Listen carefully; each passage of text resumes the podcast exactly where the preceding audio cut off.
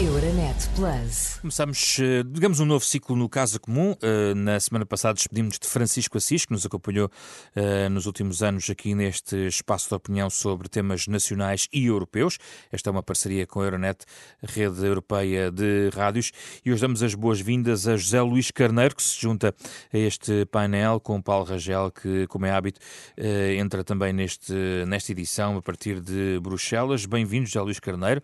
Muito obrigado. Gosto de recebê-lo aqui aqui. Paulo Rangel também já está connosco a partir de uh, Bruxelas. Uh, começo, começo hoje por si, Paulo Rangel, porque provavelmente tem aqui também algo para nos dizer sobre a questão do, do, Tribunal, do Tribunal de Contas, tendo em conta esta troca. O Presidente da República, só para contextualizar, nomeou agora o juiz conselheiro José Tavares para substituir Vítor Caldeira à frente do Tribunal de Contas, num contexto em que surgiram várias críticas por parte eh, da área socialista uh, ao trabalho de Vítor Caldeira e o mais recente será também, também a proposta de mudança do Código dos Contratos Públicos. Paulo Rangel, como é que vê esta troca de cadeiras bastante comentada nos últimos dias em Portugal? Olha, antes de mais, deixe-me dar as boas-vindas ao José Luís Carneiro, dizer que é com muito gosto que aqui estou com ele.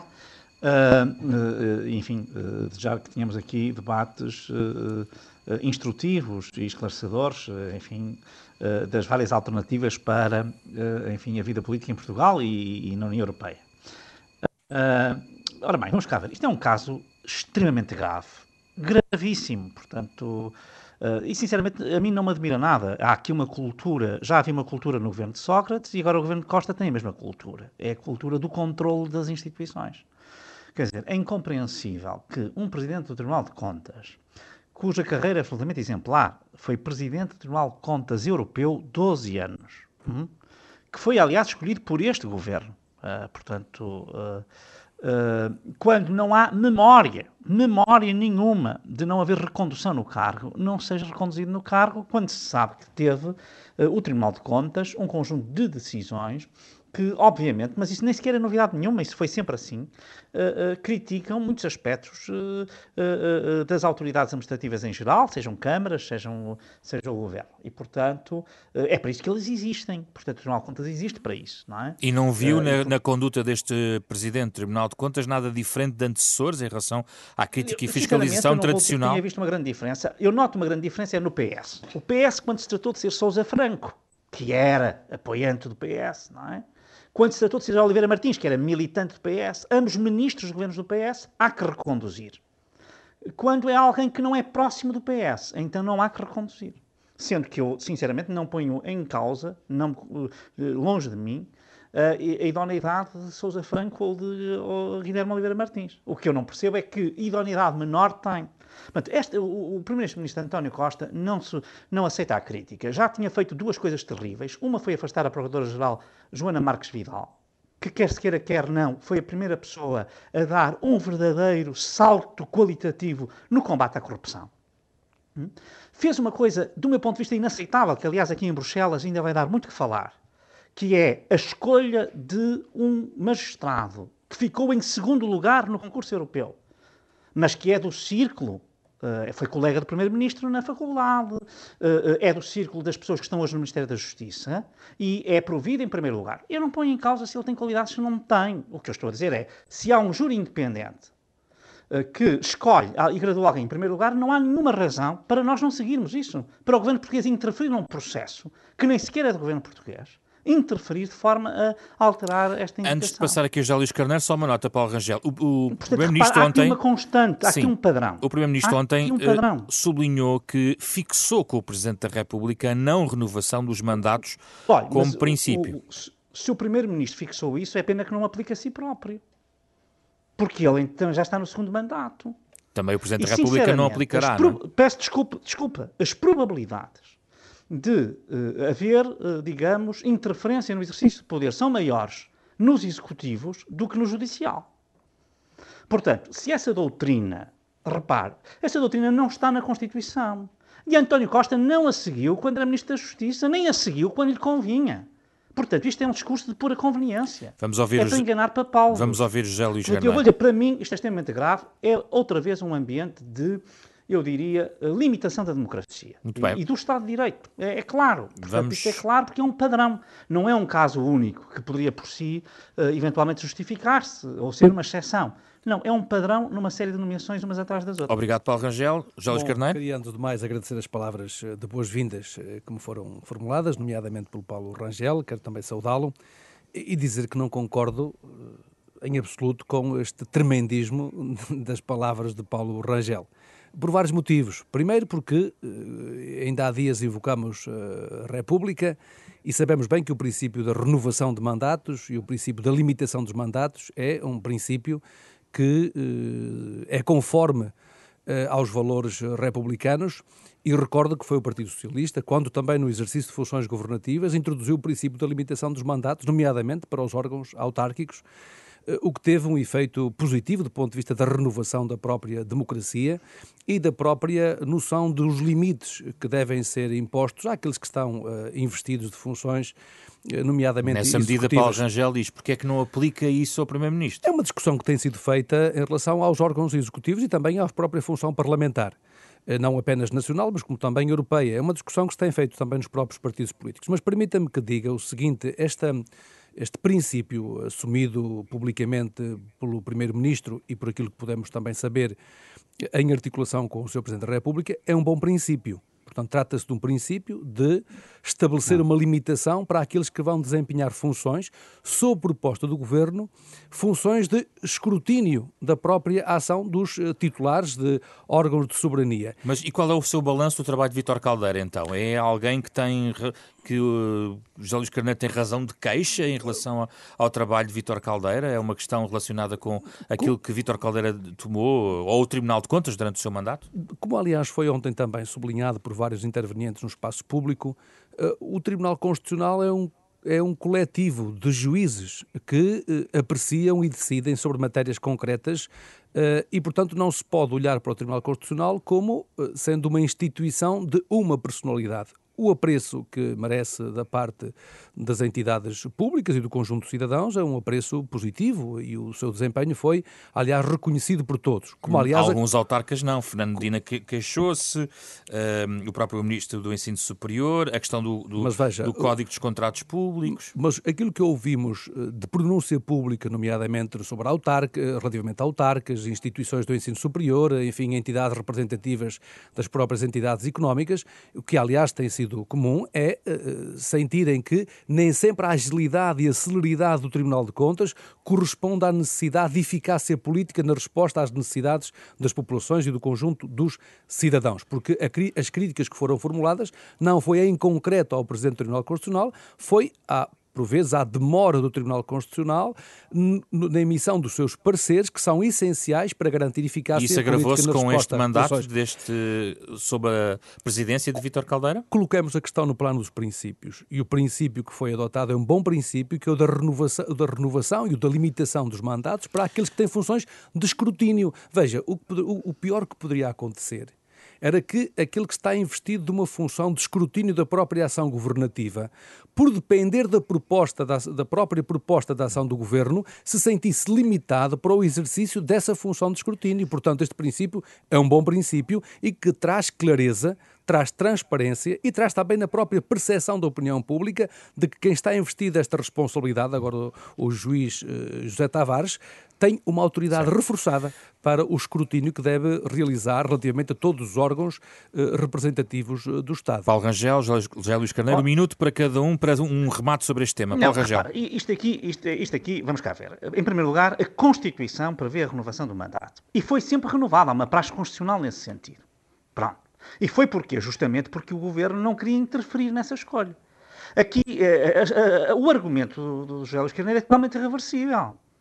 Portanto, ele diz: bom, é um mandato para. e depois só faz um mandato que é para não ser influenciado pelo governo, mas o governo, assim que uma pessoa fez um mandato, como não gostou do mandato, resolveu mudá-lo. De, forma, de forma portanto, alguma, não, fundo, poderia ficar, não poderia ficar inibido pelo facto não. de terem sido formuladas não, críticas ele, públicas ele ficou, à contratação ele, pública. Agora, não, não, não, não. Ele ficou inibido, ele não ficou inibido, ele foi castigado. Portanto, esta é que é a questão.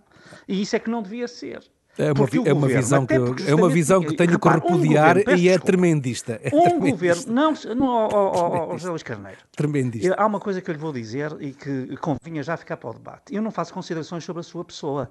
Não digo que é isto ou que é aquilo. Faço considerações pelas coisas que diz. Também, não também... vem agora dizer que eu sou tremendista oh, ou que não sei oh, que não Paulo sei Rangel, o que eu estou a dizer é que a sua visão é que é tremendista. A sua visão. Não, não, não, eu, Paulo Rangel. A visão, é que, a visão é que é tremendista. É que esse argumento, porque só, só os argumentos pessoais quem não tem outros. Não, oh, Paulo Pronto, Rangel, portanto, é a sua visão nenhum. é que é tremendista. A visão si, que está a enunciar não é o Paulo Rangel, não é o Paulo Rangel. Até como antigo autarca e possivelmente como futuro, para si, talvez o Tribunal de Contas seja uma assombração, mas para de mim, forma alguma, jurista, sabe, foi, foi o Cavaco Silva que disse que eu, o Tribunal tenho, de Contas era um, que... era um obstáculo ao, ao exercício oh, oh, executivo. Não, eu não entendo. Eu, em geral, com certeza, eu não entendo como tal. Não mas entendo o, como o professor tal. Cavaco foi, deixou de ser Primeiro-Ministro há 25 anos, não é? Então, eu não entendo Não vale a pena ressuscitar o professor Cavaco. Portanto, não vale a pena. Portanto, o, o, o, Tribunal de Contas tem uma importância decisiva na qualidade da República. Não, vamos cá. Temos que passar ao é tema esta, seguinte. Portanto, a questão é que este, eh, eh, eh, isto não é nada de novo. E eu estou à vontade. Porque eu há mais de 13 anos denunciei este tipo de comportamentos, que é uma coisa muito socialista, e os ministros são os mesmos. As pessoas que estavam no governo Sócrates estão agora aqui. É o António Costa, é o, era o Santos Silva, era há pouco Vieira da Silva, era o próprio Medina, são as mesmas pessoas. E, portanto, estas pessoas não mudaram de padrão. E o padrão é um padrão de que acham que têm que controlar as instituições. E eu, sinceramente, sou sempre a favor da oh, liberdade e da independência isso, sim, isso sim são juízos de valor sobre as pessoas. Não, senhor. Isto é um, isto é um, isto é um juízo sociológico, se quiser, e até político, sobre a atividade. Ou sei lá, o socratismo, quer, quer queira, quer não, é uma das manchas negras da nossa história. Não tenho dúvidas sobre isso. E, e nós temos protagonistas desse tempo que neste momento estão a dar sinais de terem as mesmas tentações. Vamos à resposta, José Luís Carneiro. Temos que passar é ao segundo tema, Paulo Rangel. Sim, mas, eu, Paulo Rangel, não podemos andar a falar sobre o Estado de Direito em todo o lado sim, e não olhar para o Estado de Direito Paulo, Paulo Rangel, eu sou um defensor intransigente do Estado de Direito e de, do princípio da presunção de inocência, como sei que o Paulo Rangel também é. E lembro que o Paulo Rangel ainda há poucos dias escreveu em setembro, e bem, de que um dos problemas que temos, nomeadamente no sistema de justiça, além da, digamos, do, da necessidade do reforço do seu, se quisermos, do seu accountability, digamos, da sua prestação de contas, que foi sublinhado por si, e bem, tem também que ver com as questões ligadas, nomeadamente, à, uh, ao, aos atrasos e aos, uh, aos tempos da administração da justiça. Ora, Esse é, quando, é mas, mas, e convém, oh, Paulo permita-me, porque este, este, este ponto é bastante relevante.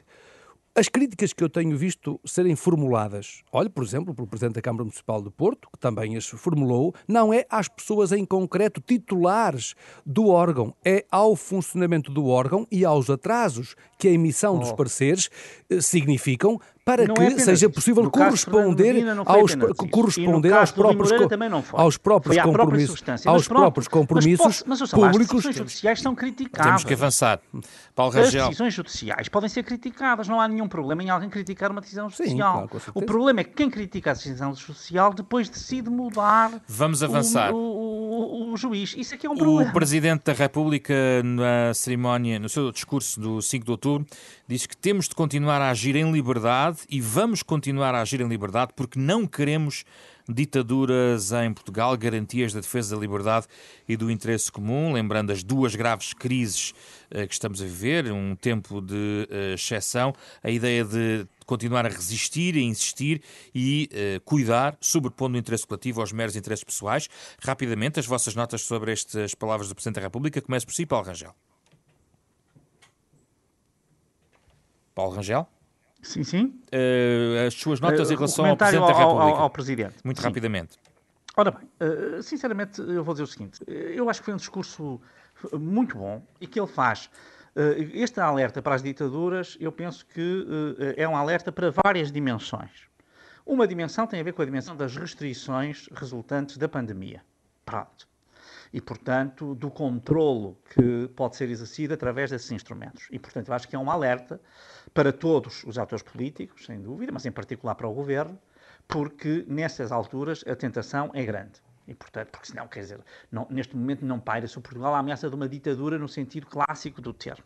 E, portanto, o que ele está a falar, com certeza, é para a restrição dos movimentos democráticos. Portanto, mas aí, eu acho que essa. E outra, eu, eu, eu interpreto justamente à luz daquilo que está a passar agora. Quando nós vemos que uh, está a haver aqui uh, justamente uma, uma, uma, espécie de cerco às instituições independentes, não é? Uma espécie de, de estado de sítio, de sitiar as instituições independentes, dar um sinal que quem não se porta bem leva. Este tipo de. Essa é a sua interpretação ou acha que é do Presidente? Não, o que eu acho é que, justamente, esse é um aspecto próprio, de, eu diria, das democracias musculadas. Já não digo das ditaduras, mas das democracias musculadas. Eu penso que esse é um alerta, porque esse alerta vem também, juntamente depois com outro que está ligado a este e de que nós não falamos há pouco, que é a questão da contratação pública, é? que é gravíssimo. É, é, gravíssimo, digo eu, enfim, uh, conheço bem essa legislação, uh, gravíssima. Isso não está eh, explícito no discurso. Uh, não, está assim. explícito no discurso a questão de que tem que haver transparência e combate à corrupção. Isso sim. Ah, pois é. E é justamente nesse contexto que se fala da legislação da contratação pública, uh, visa justamente diminuir, uh, para não dizer eliminar, o arbítrio da, das administrações nas contratações que fazem. E o que acontece é que aqui vamos ter um período de fundos europeus uh, com um volume que nunca existiu até agora, e o que nós vemos é que o sinal que o governo dá é um sinal de relaxe total. É já a preparar a festa que aí vem. Quer dizer, isto não pode ser. E repare, mesmo, mesmo que se viesse a dizer angelicalmente, que eu, sinceramente não é a minha opinião, mas que não é essa a intenção do governo, não é facilitar, etc, etc, a percepção da opinião pública também é importante. E isto passa um sinal à opinião pública muito negativo. Como, aliás, é o caso da não recondução do Presidente do Tribunal de Contas. O que se está a passar à opinião pública é um sinal negativo. O Governo está a passar sinais negativos. Vamos ouvir ao... E eu penso que foi justamente com estes sinais muito que bem. esses alertas vieram. Já a seguir o tema europeu, já Luís Carneiro, em relação ao Presidente da República e esta forma como Paulo Rangel interpreta também as palavras do chefe de Estado. A, a, minha interpretação é diversa da que foi feita. Em primeiro lugar, eh, parece-me que da mensagem podemos extrair eh, três conteúdos relevantes para a aplicação concreta aos dias que estamos a viver. Primeiro, a importância do sentido de cooperação e de responsabilidade para termos enfrentado os sete meses que tivemos de pandemia e os vários estados, desde o alerta, a calamidade, enfim, a contingência, o próprio estado de emergência, e, portanto, a importância de continuarmos com o sentido de cooperação coletiva e de responsabilidade individual. Por outro lado, a importância dos valores associados à ética republicana e, entre eles, digamos, a sobreposição do interesse geral ao interesse particular, ao interesse de grupo, ao interesse partidário e o que tem uma aplicação muito concreta no, no, quadro que estamos a viver. Recordo que estamos a discutir, a fazer uma discussão e um diálogo em torno da proposta do Orçamento de Estado para 2021 e estamos também a fazer uma discussão e um diálogo público relativamente ao plano de recuperação e de resiliência do país. Ora, parece-me que quando o Presidente da República afirma ser importante eh, sobrepor o interesse geral, o interesse público ao interesse particular, está a ser claro na mensagem que transmite, nomeadamente aos atores eh, políticos com representação parlamentar. Ou Incluindo seja, o governo? Eh, todos. Ou seja, temos que fazer todos um esforço de convergência política para garantir a aprovação do Orçamento do Estado e para garantirmos a aprovação do Plano de Recuperação Económica e Social. Verifique, verifique, verifique o seguinte. Esteve agora aqui há dias a responsável máxima do PPE, eh, aliás, de, de, de, digamos, da família política, Dr. Paulo Rangel, Dr. Rui Rio, e todos pudemos ouvir aquilo que ela disse. Ou seja, Portugal foi exemplar na proposta da apresentação do seu plano de recuperação e de resiliência, é exemplar para o conjunto dos outros países europeus e uh, a convergência política que se tem vindo a estabelecer no país é essencial para vencermos uh, uma das maiores e crises. E tem sinais país, da convergência já depois dos encontros de ontem do, do Ministro das Finanças com os vários partidos? Há um diálogo muito construtivo, com, em primeiro lugar, com os parceiros políticos do governo, nomeadamente na convergência relativamente às prioridades do investimento público, que são claras: a prioridade do investimento no Serviço Nacional de Saúde e no reforço dos meios humanos e materiais do Serviço Nacional de Saúde, o reforço reforço dos meios da escola pública e do nosso sistema de ensino. Está confiante que consiga esse acordo à esquerda? Nós temos um amplo campo de convergência para conseguirmos o, acordo à esquerda. Mas há também um diálogo que tem sido feito com outros partidos, com especiais responsabilidades. Eu diria que perante as declarações da Presidente da Comissão Europeia e, aqueles que fazem parte da sua família política não podem ficar indiferentes ao apelo, nomeadamente os apoios às próprias empresas, recordo o layoff, os apoios para a recuperação da atividade económica, recordo as moratórias fiscais, recordo ainda todos os mecanismos ligados aos seguros de crédito para as exportações. Enfim, há um amplo campo de convergência política para a viabilização do orçamento do Estado e para a viabilização do plano de recuperação económica. Para a semana vamos ter o orçamento e vamos voltar provavelmente a este tema, porque vamos ter esse documento orçamental em cima mas, da mesa. Mas, Temos que ir ao, ao, tema europeu esta semana, o tempo não estica. Vamos à questão do Brexit. Paulo Rangel, a menos de 100 dias do fim do ano.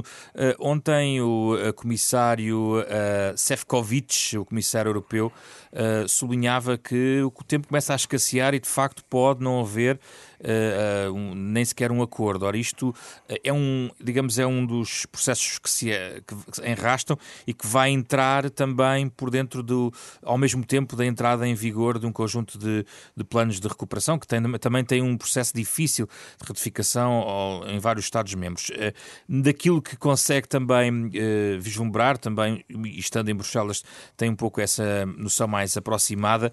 Parece-lhe que este cenário de sem acordo é realmente uh, um cenário que vai ganhando força uh, à medida que vamos tendo sinais de desacordo?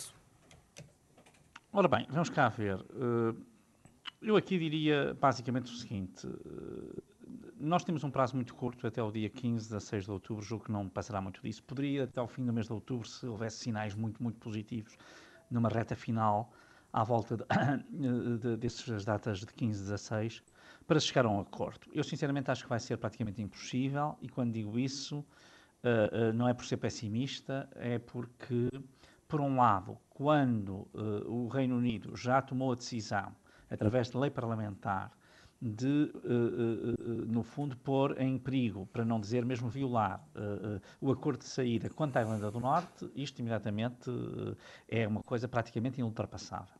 E depois, em segundo lugar, há um aspecto muito importante, é que uh, a, a, Presidente da Comissão, Ursula von der Leyen, que, diga-se de passagem, não fez esses elogios ao plano de recuperação português, que aliás é fraquíssimo para já, mas pode ser que melhore, ainda temos tempo.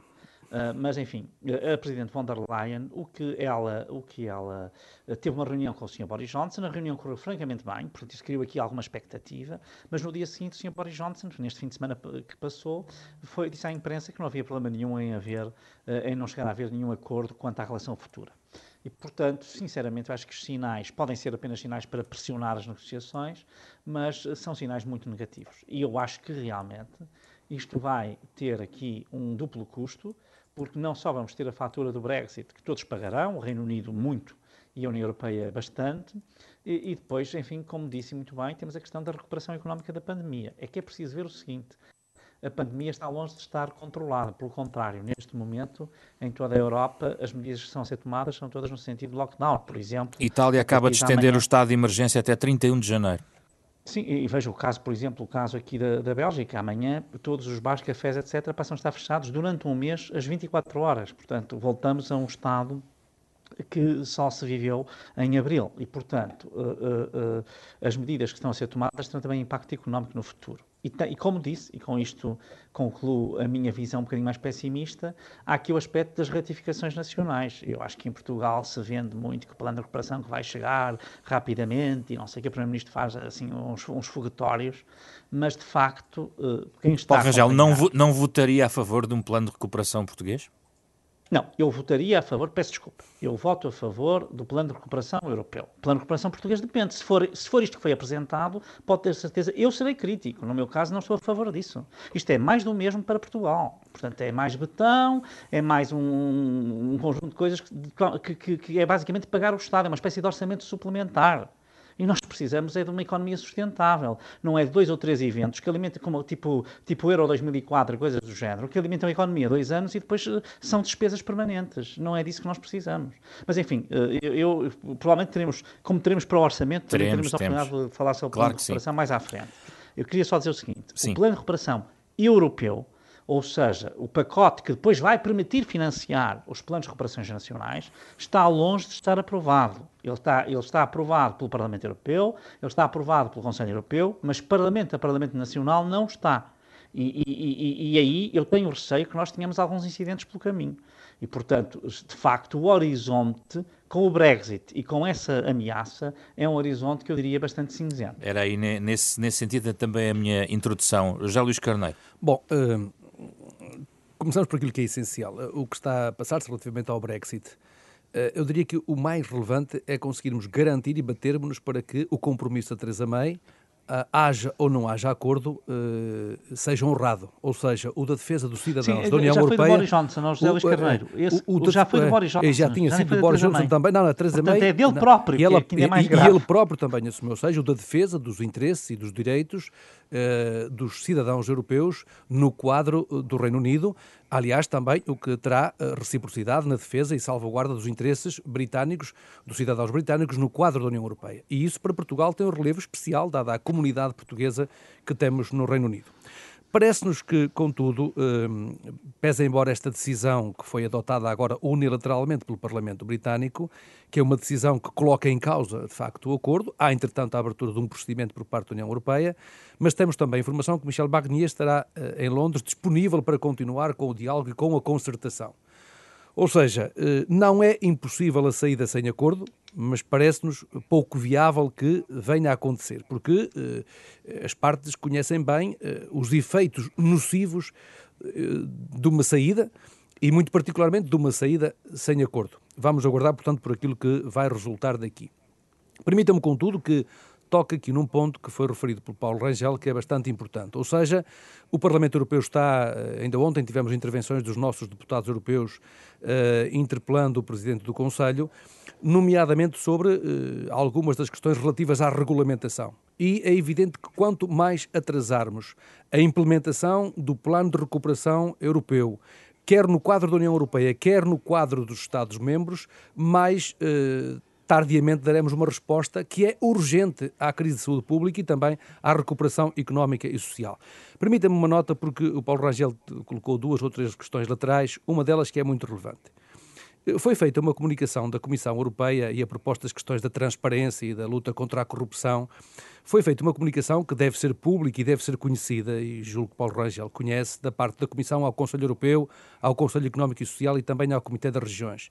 E no que diz respeito à apreciação do Estado de Direito, e, por exemplo, a liberdade de expressão, a liberdade de acesso à justiça, da administração da justiça, a própria liberdade da própria comunicação social, no escrutínio que fazem do exercício das funções, mesmo em estado de pandemia, em mais de 10 indicadores, não há um único ponto em que Portugal seja apontado negativamente, antes, pelo contrário, é apontado em todo esse relatório positivamente no que concerne à manutenção e à salvaguarda dos valores fundamentais Está a entrar do Estado no, de no Direito outro tema, não estamos a falar do Brexit. É uma nota que tem a ver com algumas Sim, mas não, mas laterais feitas por Paulo não é Rangel. isso, mas o Paulo ao Rangel conhece o relatório, conhece o relatório. Não, Ele- não, ele é conheço, oficial. não, desculpe. É mas primeiro, nós não temos. Isso é, É um uma, é uma comunicação da Comissão Mas, ao, ao ouça, Conselho. eu, eu conheço e conheço muito bem, Ah. conheço muito, muito, muito bem. Estou por dentro disso tudo. Agora, as coisas não são bem como está a dizer, primeiro ponto. E segundo, a questão da corrupção em Portugal não é vista como uma coisa eh, positiva. O relatório é E quem público. vier dizer isso, até podia vir, po- pode vir o Papa dizer isso. Paulo Rangel, o Que isso relatório é público e as declarações da Teresa May em Portugal também são públicas. Não, as declarações, peço desculpa. eh, são- volto a dizer, sobre a qualidade do plano de transparência em Portugal, não, sobre o plano de eh, recuperação. E quanto à questão do sistema sobre judicial, o há plano de muito, não, sobre muito o plano de recuperação do país. Estamos a confundir os ouvintes. Estamos a falar da avaliação do Estado de Direito que foi feita e, de facto, o relatório foi divulgado recentemente e estamos a misturar com, o- com o Brexit e com o plano de recuperação. Não, porque o Paulo Rangel tocou no, no, no Código da Contratação Pública como Não, uma demonstração de falta de a transparência. atrás. Não, para efeitos de implementação do, do, do, do, do Plano de Recuperação Económica e Social também. Claro que vai, claro que vai ter, claro que é para esse efeito. Muito bem. Ficamos com as vossas intervenções. Já Luís Carneiro e Paulo Rangel. Encontramos-nos de hoje a oito dias para mais Muito um bem. Casa Comum. Muito, obrigado. Obrigado. Muito obrigado. Euronet Plus. Milano, Bruxelas, Sofia, Riga. Euronet Plus, a rede europeia de rádios para compreender melhor a Europa.